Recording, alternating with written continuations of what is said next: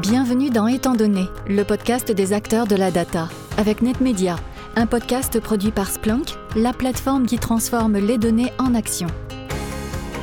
Aujourd'hui, notre actrice de la data a un seul leitmotiv ouvrir des portes. Toute jeune, elle s'entoure d'une montagne de jeux de société.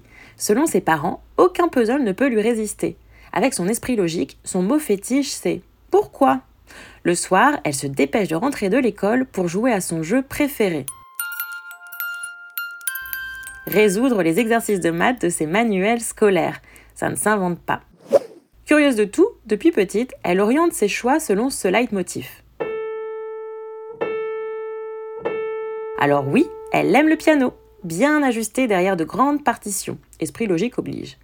Elle aime aussi laisser vagabonder son côté passionné qu'elle retrouve dans le grand Schubert son modèle. Alors oui, elle aime les lettres. Avec ses deux sœurs, elle dévore les livres de Flaubert, ou encore mieux, d'Alexandre Dumas. Et ça donne même, avec sa petite sœur, à des joutes verbales enflammées inspirées de leur lecture classique. Mais voilà, ce sera prépa maths, pour ne pas se fermer de porte, et intégrer ensuite une école d'ingénieurs. Elle y bosse sur la modélisation de problèmes physiques sous forme d'équations. Cette touche à tout ne pouvait rêver mieux. Elle passe de projets de recherche sur le cancer du sein à celui de barrage hydraulique en passant par de la mécanique des fluides, des modèles de combustion ou encore du trafic routier. Puis, quand advient le choix de sa thèse, même son de cloche. Le commissariat à l'énergie atomique lui propose de plancher sur la fusion nucléaire. Elle se dit banco, des maths, de l'optique, des statistiques, de la prédiction, pas de risque de s'enfermer dans une discipline. Et au moment de choisir un métier, un grand groupe lui ouvre les portes de l'international. Dans cette entreprise fortement axée sur la recherche, un monde varié s'entrecroise. Mathématiciens, biologistes, statisticiens, chercheurs. La diversité se retrouve aussi dans les profils, autant masculins que féminins, ce qu'elle n'avait que trop peu vu durant ses études. D'ailleurs, plusieurs années plus tard, elle incarnera ce modèle féminin, en intervenant sur son parcours au sein de l'association Femmes et Maths.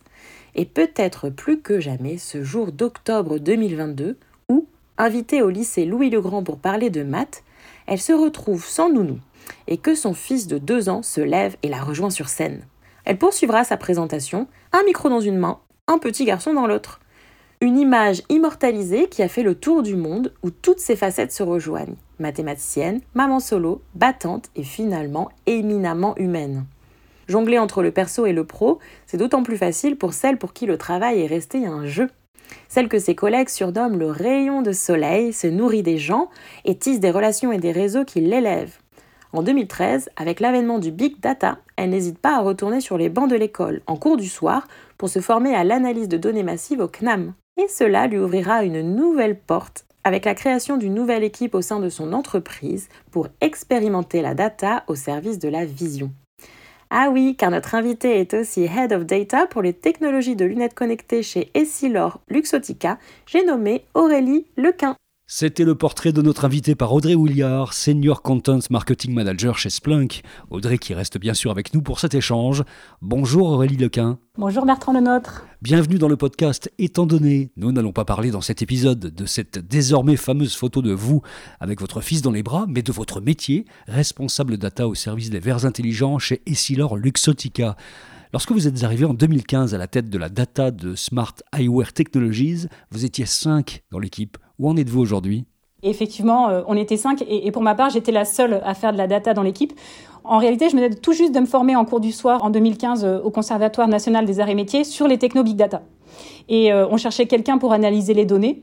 On avait euh, l'idée d'utiliser les données pour la R&D, mais sans réellement savoir comment. Donc, ce qu'on a fait, c'est que euh, on a embarqué les experts de la R&D. On a développé des POC, on a fait des brevets. Aujourd'hui, nous avons conduit une dizaine de tests connectés. Nous avons déjà collecté l'équivalent environ 8 ans de données d'un même porteur, voilà, au travers des données, que ce soit de la lunette connectée, mais aussi du smartphone. Aurélie, quel serait votre conseil pour une bonne appréhension de la data au sein d'un grand groupe? Vous avez cette expérience? Moi, j'aurais deux conseils de partir des use cases.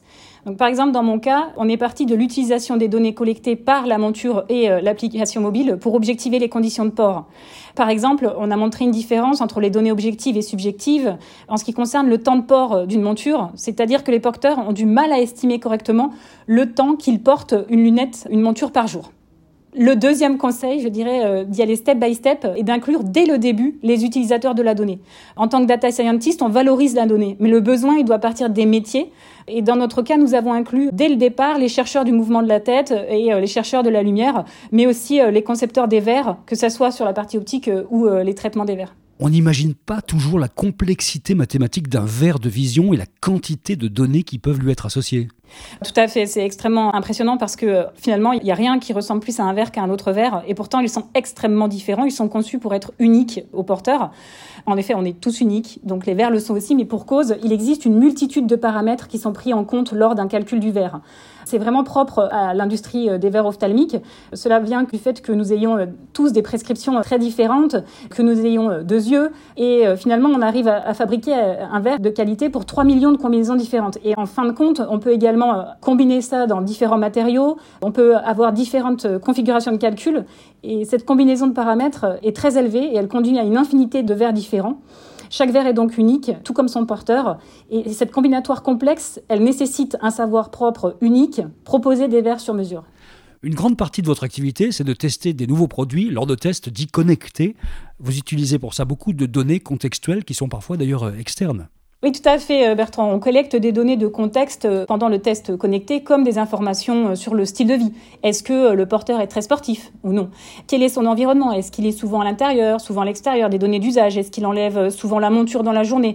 Des données de comportement visuel. Est-ce qu'il regarde auprès Et nous collectons aussi des données de satisfaction que nous pouvons alors croiser avec ces données objectives. Le type de capteurs que nous pouvons embarquer sont par exemple un time of flight pour mesurer la distance à un objet, un Inertial Motion Unit pour mesurer les mouvements de la tête ou encore un, Ambient Light Sensor pour mesurer l'environnement lumineux. Et on a aussi les données euh, du smartphone euh, comme euh, par exemple les données GPS. De ces données, nous pouvons ensuite en déduire, par exemple, grâce au capteur de lumière positionné sur la tête, la lumière à laquelle est exposé le porteur et savoir s'il est soumis à beaucoup de transitions lumineuses ou non au cours de la journée. L'ensemble des mouvements de sa tête dans la journée et en fonction de ses activités physiques. Est-ce qu'il remue beaucoup la tête quand il marche ou non, par exemple. Avez-vous des exemples à partager d'innovations sur lesquelles vous travaillez?